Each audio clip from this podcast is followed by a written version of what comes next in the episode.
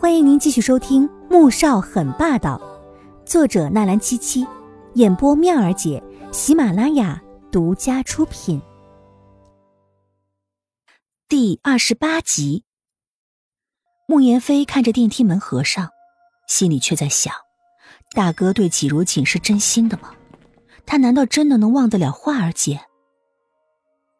医院里，穆萧寒直接上了住院部二楼，结果。到了病房，并没有看到季如锦。问了值班护士之后，才知道季如锦去开水房打水了。于是易林推着他往开水房走去。刚到门口，就看到季如锦坐在椅子上，背对着门口，在偷偷的抹着眼泪。易灵正准备推门进去，穆萧寒抬起手，摇了摇头，指着病房的方向。季如锦稳定了情绪，又洗了把脸。回到病房，就看到穆萧寒坐在里面，手里还拿着几张他画的设计稿。他放下脸盆，立刻冲上去抢过来：“你干什么？”他学的并不是设计专业，可是却喜欢服装设计。我记得你学的并不是服装设计。刚才这几份图稿还没有上色呢，只是一些简单的线条，却能从草图中看出来设计者的慧心。而且这些图稿一点也不逊于服装专业的那些设计师们。这不关你的事。你来有事吗？我今天不能回穆家了。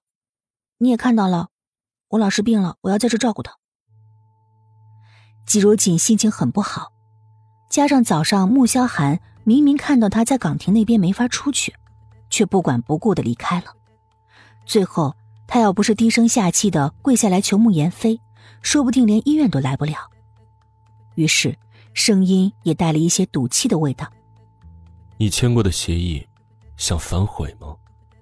穆萧寒的声音也冷下来，觉得体内的那团戾气正在隐隐作祟。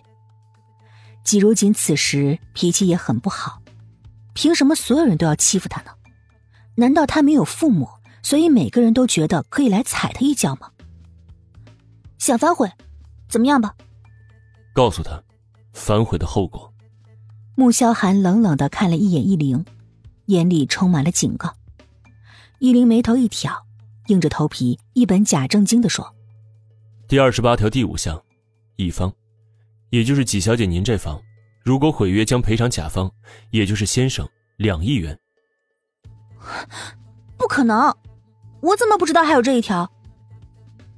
季如锦的声音高了几度。这可是两亿啊！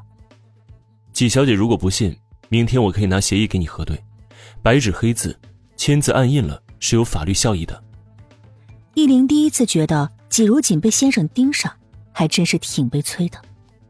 你，你们怎么不去抢啊？凭什么我毁约就要赔两亿？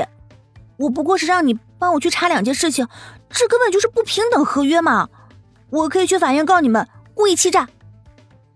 季如锦真的是要哭了，他当时一定是疯了吧，才会看也不看的就签了那份协议。现在等他发现了这就是一个巨坑的时候，已经晚了。穆萧寒看他一副真的快要哭的样子，方才一直阴郁的心情顿时好了起来。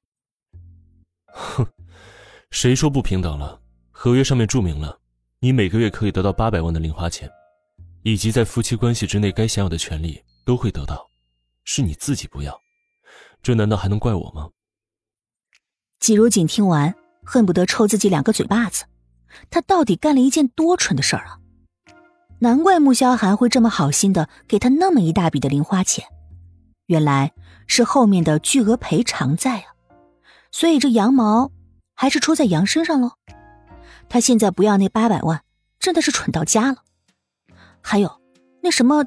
妻子该享有的权利，他如果不用，那简直就是亏死啊！所以他狠了狠心，咬牙道：“卡呢？”穆萧寒看他一眼：“什么卡？”“就是八百万的零花钱的卡啊！”“给我。”他原本还想讲讲骨气，可现在他明白了，面对狡猾的资本主义家，骨气全部都是笑话。车上，季如锦紧紧的抓着手中的卡，想到里面有八百万，而且以后每个月都会有八百万的进账，顿时就有些手抖。他现在可是握着两套房子在手心里呢，这点钱，就算是纪明轩看到了，估计也得吓死吧。旁边，穆萧寒看着他这副没出息的样子，淡淡的扔了一记冷眼。明天，易林会带着律师去一趟你的学校。哦，啊！你现在是穆少夫人，你的名誉会直接影响到穆氏的名声。穆萧寒神色淡淡的说道，心中却在想，接下来要怎么处置这些在背后作妖的人。虽然这件事情发生在季如锦和他签协议之前。